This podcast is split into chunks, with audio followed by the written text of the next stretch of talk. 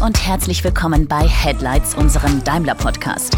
Hier stellen wir euch ab sofort die Menschen vor, die bei oder mit Daimler arbeiten, zeigen euch, welche Jobs es hier so gibt und wie die Daimler-Welt im Allgemeinen tickt. Ich bin hier Produktionsmeister in der S-Klasse im Rohbau, leite hier ein Team von 40 Mitarbeitern und wir bauen hier die Autos. Das ist Stefanie Noll, 26 Jahre alt und mit ihr werden wir gleich über ihre Arbeit, ihren Werdegang und natürlich auch über Persönliches reden. Bevor wir aber mit dem Interview starten, gibt es erstmal die 3x30 für euch. Das sind drei Fragen, die wir zu Beginn all unseren Interviewpartnern stellen, damit ihr schon mal ein Gefühl dafür bekommt, wem ihr da zuhört. Und wir legen direkt los. Was ist das Besondere an deinem Job? Was treibt dich an? Das Besondere an meinem Job ist, dass kein Tag dem anderen gleicht. Also wir machen wirklich jeden Tag ist irgendwas anderes ein Schwerpunkt. Also immer interessant. Und was mich antreibt, mich persönlich, ist einfach was zu verwirklichen, hier die Produktion weiter voranzubringen und auch einfach in eine neue Baureihe jetzt bald zu starten. Wenn du einen Wunsch frei hättest, einer davon ist vielleicht schon die neue Baureihe, aber abgesehen davon, was wäre das? Ich glaube, ich würde auch mal gerne eine S-Klasse besitzen. das heißt, du fährst noch keine? Nein, soweit bin ich noch nicht, dass ich eine S-Klasse in der Garage stehen habe. Aber das wäre schon, wär schon toll, so eine S-Klasse. Alles klar. Und die dritte Frage lautet, kannst du dich noch erinnern, was du werden wolltest, als du sechs Jahre alt warst und warum? Ja, also ich wollte damals Tierärztin werden tatsächlich, so wie wahrscheinlich alle Kinder. Ähm, Tiere natürlich was Tolles, jeder wollte alles an Haustiere, was möglich war. Ich kann nur kein Blut sehen. Deshalb hat sich das dann erledigt. Dafür hat Steffi aber eine gute Alternative gefunden. Und wie der Alltag einer Meisterin bei Daimler im Rohbau aussieht, das erzählt sie uns jetzt.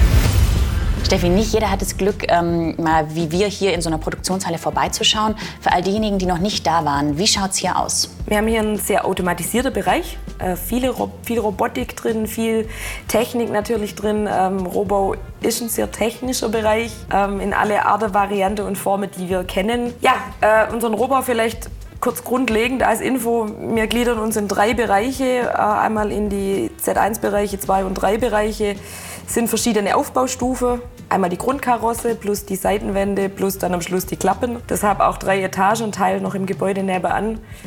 Das ist für uns Rohbau. Genau, hier wird die S-Klasse produziert. Genau. Ähm, der Maybach wird, glaube ich, auch produziert. Genau.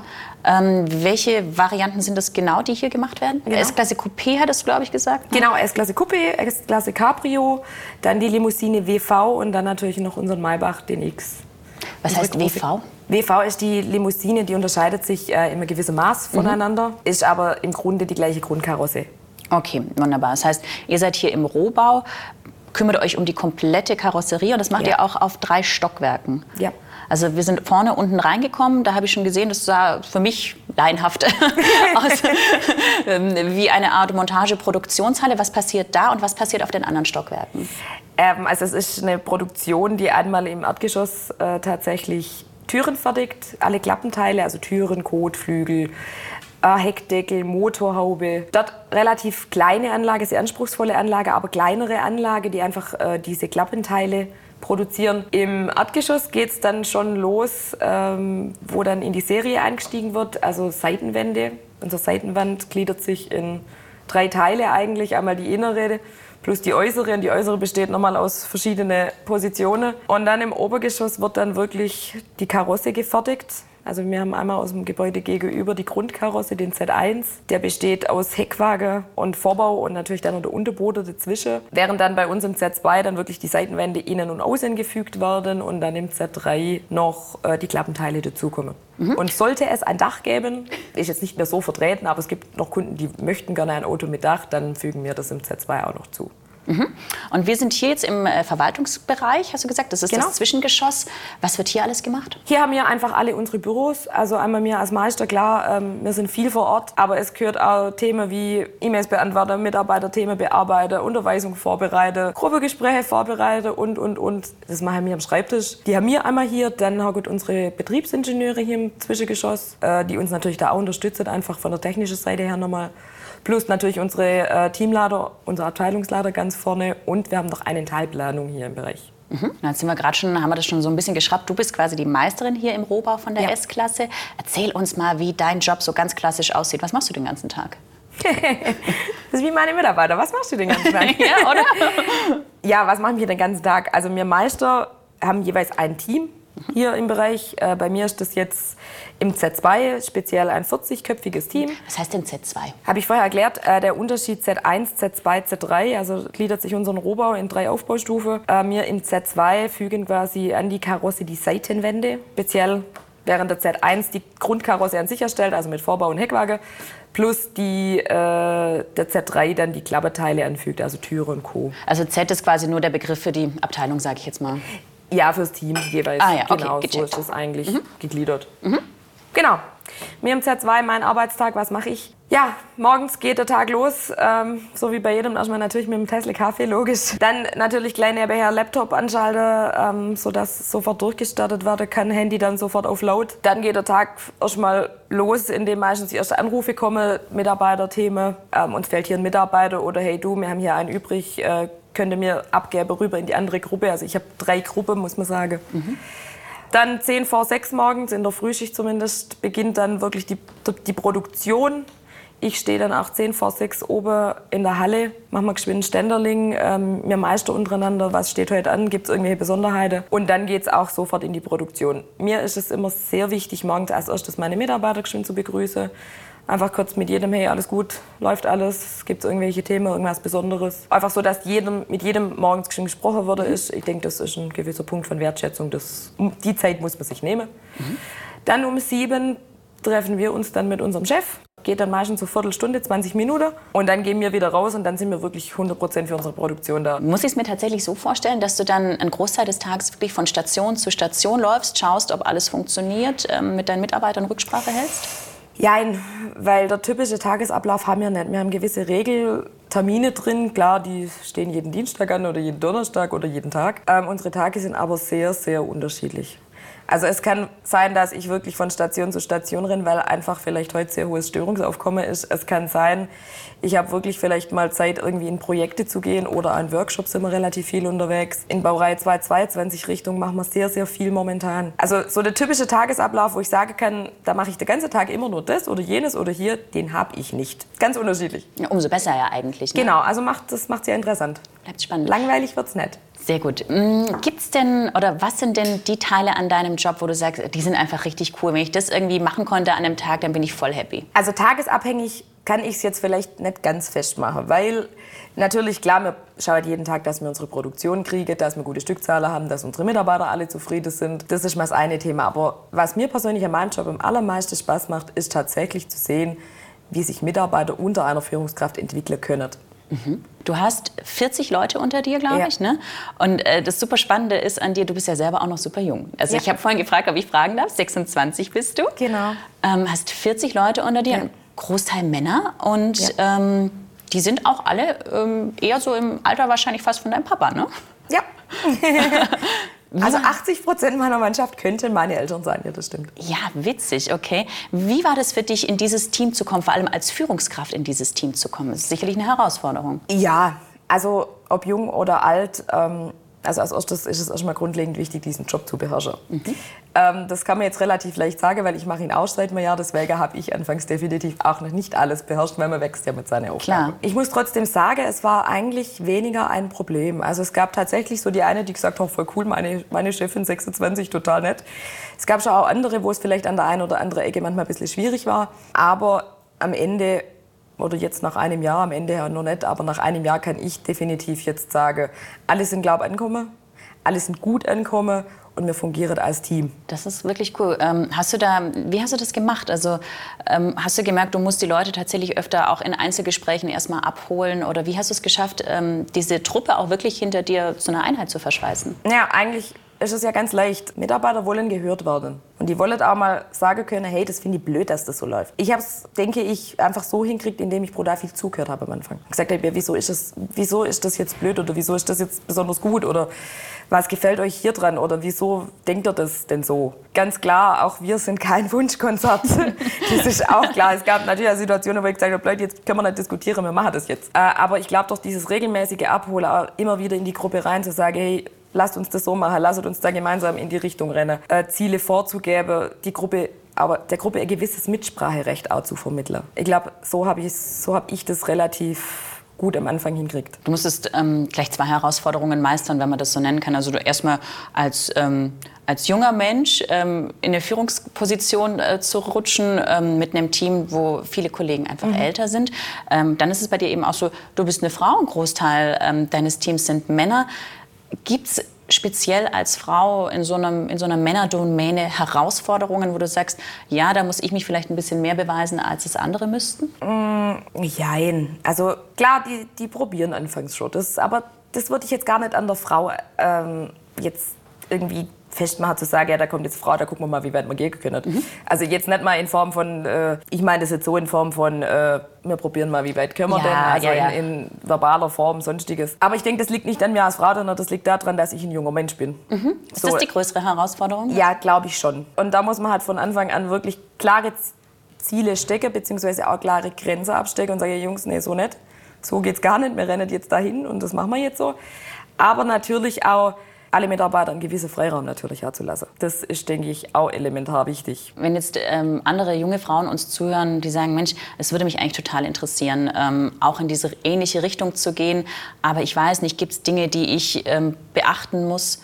Was würdest du denen raten? Ich würde denen raten, darüber gar nicht so viel nachzudenken. Anfangs kommt man als Frau in eine absolute Männerdomäne, dann ist das erstmal, oh, da rennt eine Frau rum. Jetzt drehen wir den Spieß einfach mal um. Wir sind jetzt 40 Frauen, es kommt ein Mann. Was passiert? Oh, guck mal, da steht ein Mann. So, das ist normal. Aber man muss ja diesen Job beherrschen. Und das ist ja die, die, Grundaussage. Deshalb gar nicht so viel nachdenken. Klar, anfangs ist das komisch. Für uns alle ist es auch komisch, anfangs in einen neuen Bereich zu kommen. Das ist erstmal okay, wie ist denn alles? Wer ist wer? Wer tickt wie? Man gewöhnt sich auf beide Seiten da drin.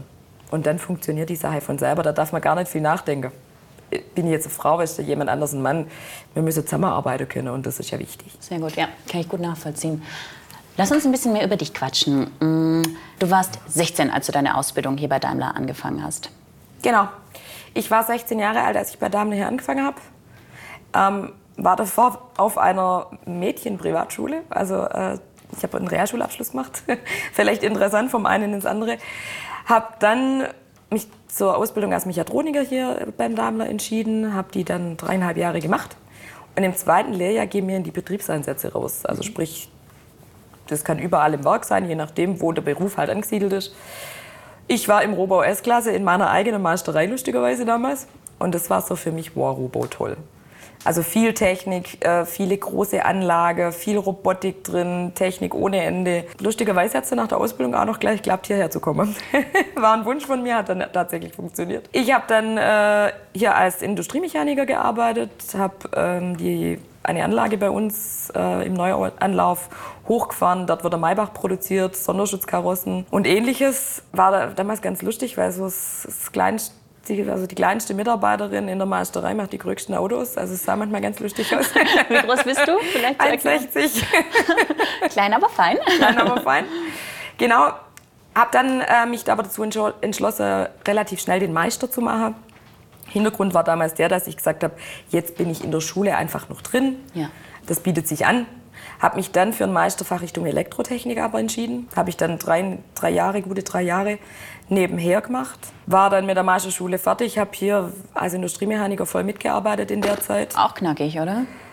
War knackig, aber ist machbar und ist auch für junge Menschen ganz arg wichtig, weil äh, nach einem Jahr dann wieder auf die Schule zu gehen, ganz wegzugehen, ist halt weg vom Beruf auch wieder und mhm. keine Erfahrung da. Also hm, schwierig. War mein Gedankengang mhm. auf jeden Fall mhm. damals. Ja, war dann fertig mit der Meisterschule, alles mit Bravour abgeschlossen. Und dann durfte ich auf unseren MAP-Prozess, also unseren Meisterentwicklungsprozess, habe auch den dann äh, durchlaufen mit Assessment und allem drum und dran. Viel Feedback auch, äh, also viel Feedback-Prozess steckt dahinter. Hm, was heißt das, viel Feedback-Prozess steckt dahinter?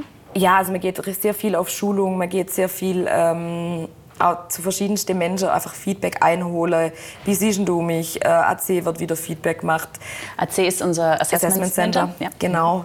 Dann viel Feedback in der einzelnen Map-Station. Also ich habe zwei Map-Stationen gemacht, jeweils drei Monate und jeden Freitag Feedback kriegt. Boah, was sagen die einem da so? Alles Mögliche. Also wirklich, die Woche war das oder das oder das gut oder hier oder da. Das war nix. Ähm, lustigerweise äh, lernt man sich da selber neu kennen, weil man da manchmal denkt, boah, echt, mache ich das? Mhm, ja, das ist so, so dieser Unterschied so, Fremdwahrnehmung. Eigenwahrnehmung, ne? Ja, also das, das war wirklich, also für mich zum Teil echt faszinierend. Mhm. Aber ähm, entwickelt sich brutal in der Zeit. Mhm. Also das ist schon nochmal äh, eine andere Nummer, denke ich. Allerdings kann man danach, ist dann auch so dieses Feedback irgendwann, okay, jetzt reicht's mal. Ich weiß jetzt, dass ich das so mache und genau, es wird ich weiß sich auch jetzt, dass ich das so mache. Äh, aber wie gesagt, man kann sich auch echt verändern und auch bewusst verändern, das ist wichtig. Mhm. Als ich dann da damit fertig war, mit meiner ganzen Map-Sache alles mhm. abgeschlossen habe, ähm, kam dann natürlich das große Meistersuchen, Meisterstellen. Man hört ja immer wieder, es wird keiner zum Meister ernannt. Nein, das stimmt nicht. Also ich kann jetzt sagen, aus meiner ehemaligen Map-Gruppe sind hier im Werk Sindelfinger von vier Sindelfinger tatsächlich drei Meister geworden bis heute. Okay, das müssen wir vielleicht kurz erklären. Also man ist fertig mit dieser Meisterschule ja. und braucht dann aber auch eine Meisterstelle, damit man ein richtiger Meister ist? Oder ja. wie muss ich es mir vorstellen? Also wir müssen zuerst nach diesem ganzen Meisterprozess, also nach der Schule, kommen wir wieder zurück mhm. und dann geht es ein bisschen los mit Sonderaufgabe, mal hier ein bisschen Projekt, mal hier ein bisschen jenes. Einfach mal so zum ich komme rein, ja. andere sehen mich, wie ist denn das, kann sie das, läuft das? Ja, wenn das dann alles durch ist und man hat also quasi ein bestätigtes Potenzial, mhm. also muss ein E3 tatsächlich auch bestätigen, dann äh, geht man auf ein Assessment Center. Mhm. Also ein Tag lauter Fallbeispiele, wirklich unter Druck läuft es ab, bewusst unter Druck, also mhm. Assessment Center findet immer unter Druck statt. Mhm. Mega, mega mäßig anstrengender Tag. man ist nach acht Stunden echt durch, kriegt dann am nächsten Tag ein Feedback dazu. Also hey, das war richtig gut, das war vielleicht nicht so, hier solltest du dich noch verbessern. Mhm. Und kann dann, wird dann quasi bestätigt oder man fällt durch dieses AC durch. Mhm. Man muss aber auch ganz klar sagen, jeder von uns hat mal einen schlechten Tag. Jetzt wird ja. es genau dieser AC-Tag und man fällt da durch, dann ist es halt so. Ja. Also man kann es auch nochmal machen, das ist gar kein Thema. Mhm. Ich bin durchgekommen, Gott sei Dank damals, dann kriegt man Lernziele mhm. und anhand dieser Lernziele muss man sich dann diese Mapstellen suchen. Was sind das für Lernziele? Alles Mögliche. Also, meine Lernziele, das kann ich vielleicht ganz nee. offen so sagen, waren viel zu direkt und viel zu hart. okay, also du solltest quasi ein bisschen, ein bisschen zurückhaltender und ein bisschen weicher werden in deinen Ansagen, ja. oder? Genau. Ähm, viele haben immer zu mir gesagt, ja gut, wenn man dich nicht kennt, dann ist vielleicht schon manchmal ein bisschen arg gerade raus. Ja, aber braucht man das nicht auch gerade in dem Bereich? Ja, braucht man schon, aber es, also es sitzen da zwölf äh, Teamleiter oder Abteilungsleiter drin und ich sag mal, wenn die alle zwölf die Meinung haben, dann wird schon was vielleicht dran sein. Also, das will ich jetzt nicht in Frage stellen. okay. Genau, also deshalb war es für mich zum Beispiel damals ganz klar raus, irgendwo in einen Fachbereich, von dem ich keine Ahnung habe. Mhm. Und so habe ich mir dann meine Mapstellen quasi gesucht. Mhm, okay, und dort hast du dann also gelernt, weniger direkt, weniger hart zu sein? Kann man das so sagen? Ja, weniger direkt, weniger hart. Ähm, ich war schon immer ein sehr direkter Mensch. Mhm. Ich denke, Menschen, die sind wie ich, haben da auch kein Problem damit. Aber es ist halt nicht jeder wie ich und das ist ja auch gut so. ja. Und ich schaffe es dann doch halt einmal in kürzester Zeit, jemanden zu 100 Prozent zu überfahren. Mhm, mh. Und das darf nicht passieren. Ja, also das ist so, anfangs dachte ich, was wollen die alle? Also ich kann ja nicht immer lieb, nett und überhaupt sein. Also ich muss ja auch mal sagen können, und das finde ich blöd, wie das gerade läuft. Aber halt einfach das habe ich dann in meine Mapstelle quasi gelernt. Ja, es gibt auch andere Menschen, die vielleicht einfach ruhiger sind, die ja. sensibel sind vielleicht ja. auch sehr und es gibt es wirklich. Ja. Die dann halt nie kommen würde und sagen würde, du Steffi, ich habe ein Problem, weil die ja. sich das dann gar nicht trauen, also weil die sich denken, wenn ich das sag. Genau, die überfährt mich, die überfährt mich. Okay, verstehe. Gut, ähm, schöne Weiterentwicklungsmöglichkeit für dich. Genau. Mm, dennoch, äh, wir haben vorhin da schon mal kurz äh, vor dem Interview miteinander darüber gesprochen. Mm, wie muss man sich so äh, den Umgang bei euch im Team vorstellen? Also von außen betrachtet denkt man schon, ja, da ist man sicherlich sehr offen heraus, sehr direkt, ähm, nicht ganz so zurückhaltend und beschönigend wie vielleicht auch manchmal in anderen Bereichen? Ja, ist auch nicht. nee, also bei uns sind sie schon sehr, sehr geradeaus. Also ich habe tatsächlich eine Gruppe, die da auch sehr direkt ist. Ähm, finde ich auch gut, dass er das so sage, dass er auch ganz klar sagt, hey, finde ich voll blöd, was mir gerade macht oder hey, das finde ich gut. Sie sind sehr direkt, sie sind aber ehrlich und das ist mir persönlich immer wichtiger. Sie helfen sich gegenseitig. Also meine Industriemechaniker zum Beispiel, die sind da sehr, sehr eingeschworenes Team die da wirklich, hey, ich habe da das und das Problem, wer kann mir helfen? Oder ähm, hey, irgendwie läuft es in die Ecke gerade irgendwie komisch. Ist bei uns aber auch abteilungsweit, würde ich jetzt fast behaupten, fast überall so. Also auch mit Instandhaltung und Co. Das ist jetzt nicht dass man das sagen kann, wir haben ein Problem und sagt dann irgendeiner, ist doch mir egal, ist da ein Thema. Also okay. das passiert bei uns nicht. Gerade hast du schon gesagt, Ehrlichkeit ist dir wichtig. Was ist dir noch wichtig in deinem Team? Also in meinem Team ist mir einmal Ehrlichkeit wichtig, auch Offenheit. Wir befinden uns ja gerade bei Daimler im abartigen Prozess, nicht zu beschuldigen, sondern tatsächlich die Mitarbeiter in die Richtung zu kriegen, hey, mir ist was passiert. Mhm. Also dieses Fehler offen ansprechen. Genau, das ist nur mittlerweile so ein bisschen ausgelutscht, dieses Fehler offen ansprechen, weil das alle hören es gerade und jeder denkt, ja, jetzt kommt der Nächste und erzählt es wieder. Ja. Ich würde sagen, das haben wir im letzten Jahr hingekriegt bei mir in der Meisterei. Tatsächlich? Ja, dass auch wirklich die Leute kommen, noch nicht ganz hundertprozentig, aber wir sind da auf einem sehr, sehr guten Weg und dass sie kommen und sagen, hey, ist mir jetzt passiert. Man muss da dabei immer unterscheiden, macht, macht jemand einen Fehler, Fehler passiert, Fehler mhm. passiert mir, passiert jedem anderen. Wenn einer kommt und mir das sagt, hey, das ist mir passiert, kein Thema, da kriegt keiner Ärger und da werde ich mich auch immer schützend vorstellen. Äh, blöd wird es immer dann, wenn einer sagt, nee, nee, nee, ich war es nicht und da war nichts und überhaupt und am Schluss kommt doch was raus. Ähm, Gibt es sonst Dinge, die dich auf die Palme bringen? Bei mir im Bereich speziell, also lustigerweise, auch wenn ich ein sehr direkter Mensch bin, ich hasse es, wenn meine Tage nicht planbar sind. Lustigerweise bin ich aber Meister. da sind die Tage nicht planbar.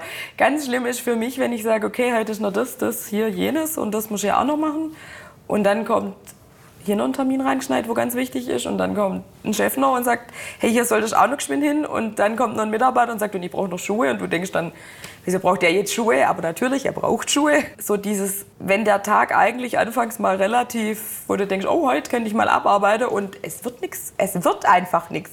Das sind so Dinge, die mich dann immer nerven, weil ich denke, das gibt es jetzt nicht. Das kann ich aber voll nachvollziehen. Du hast dir deine Struktur geschaffen und weißt, genau. okay, heute mache ich das, das und das. Und auf einmal schneiden ständig Sachen rein genau. und zu nichts bist du am Ende des Tages gekommen, genau. gefühlt. Du genau. hast natürlich trotzdem Sachen gemacht, aber nichts von dem, was du dir vorgenommen genau. hast. Ja, das kann ich sehr gut verstehen. Wie hat sich dein Job in den vergangenen Jahren durch technische Möglichkeiten verändert? Du hast 2008 angefangen hier bei uns. Mhm. Ähm, kannst du da wirklich so einen technischen Prozess schon nachvollziehen auch? Jein. Ähm, dadurch, dass ich noch sehr jung bin und auch sehr, ja noch nicht so lange im Unternehmen bin, ich habe jetzt eine Baureihe mitgemacht. Mhm.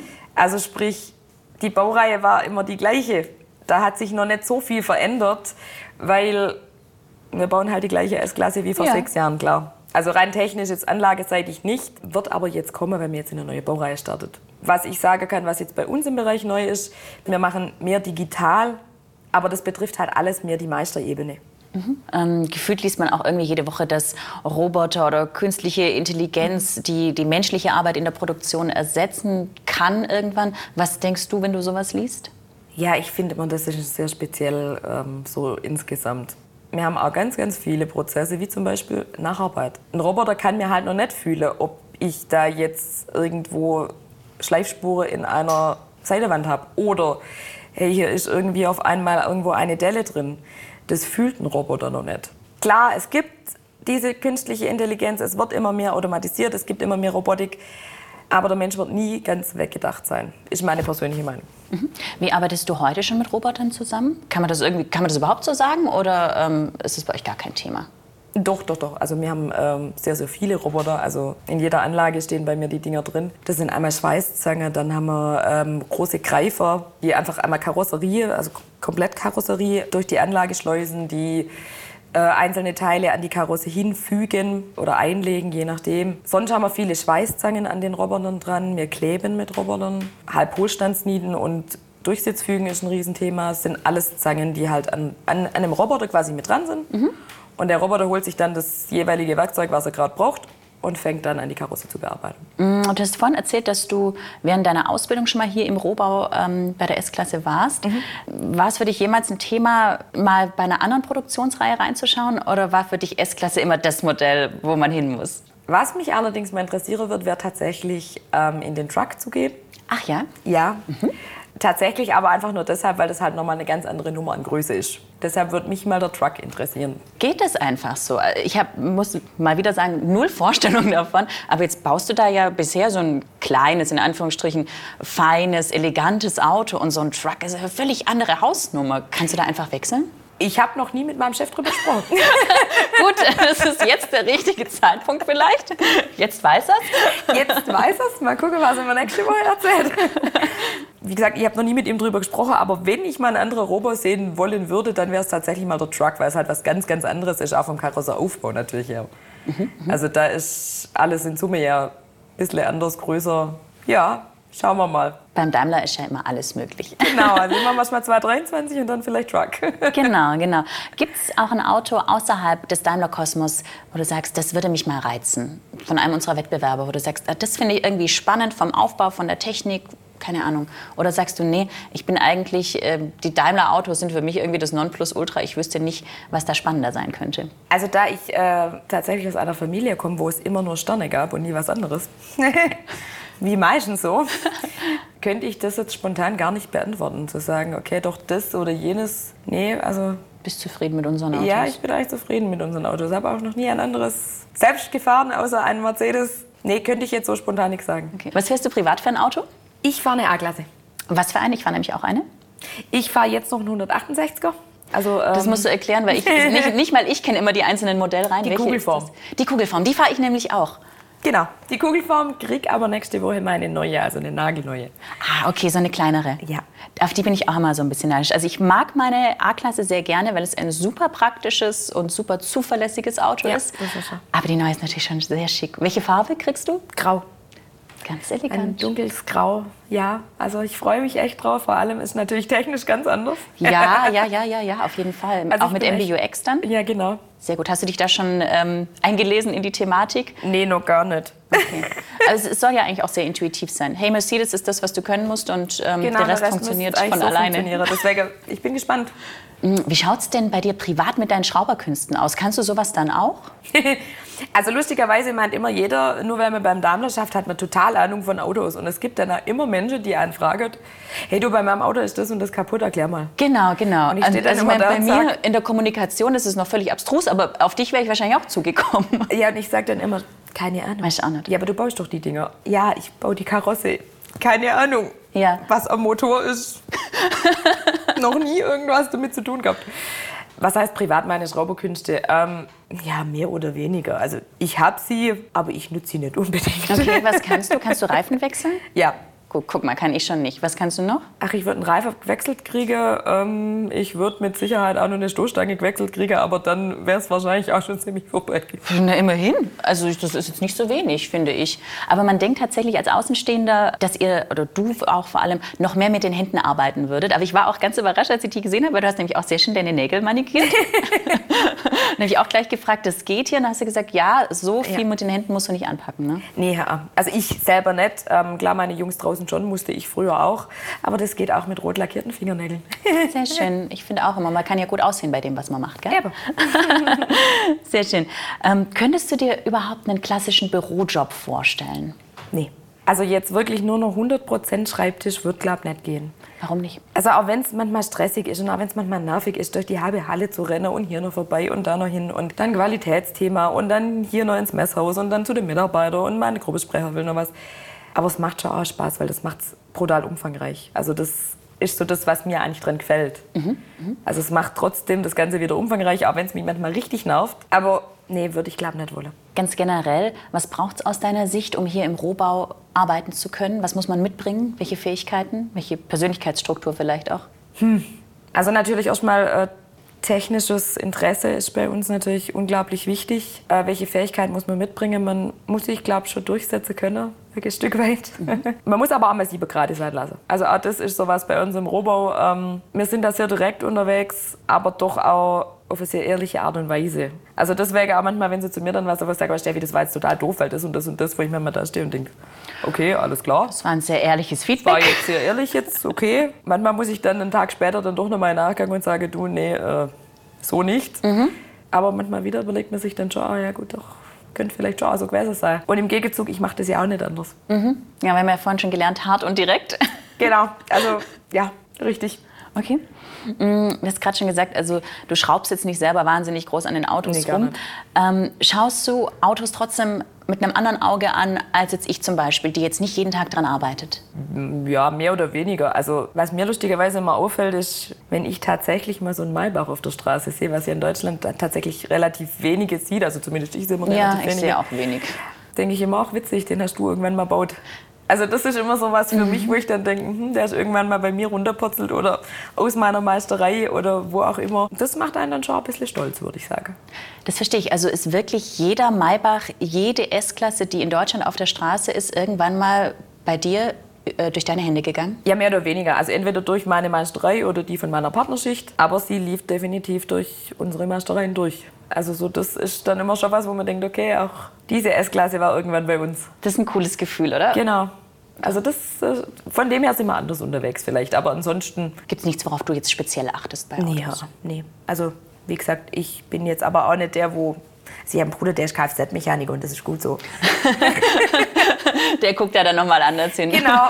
Den kann man dann auch mitnehmen, wenn man ein neues Auto kaufen will. So in etwa. ähm, du bist selber noch wirklich jung, haben wir schon gesagt, 26. Ja. Wenn du die Möglichkeit hättest, trotzdem, sagen wir mal, deinem zehn Jahre jüngeren Ich mit 16 einen Rat zu geben, was wäre das für einer?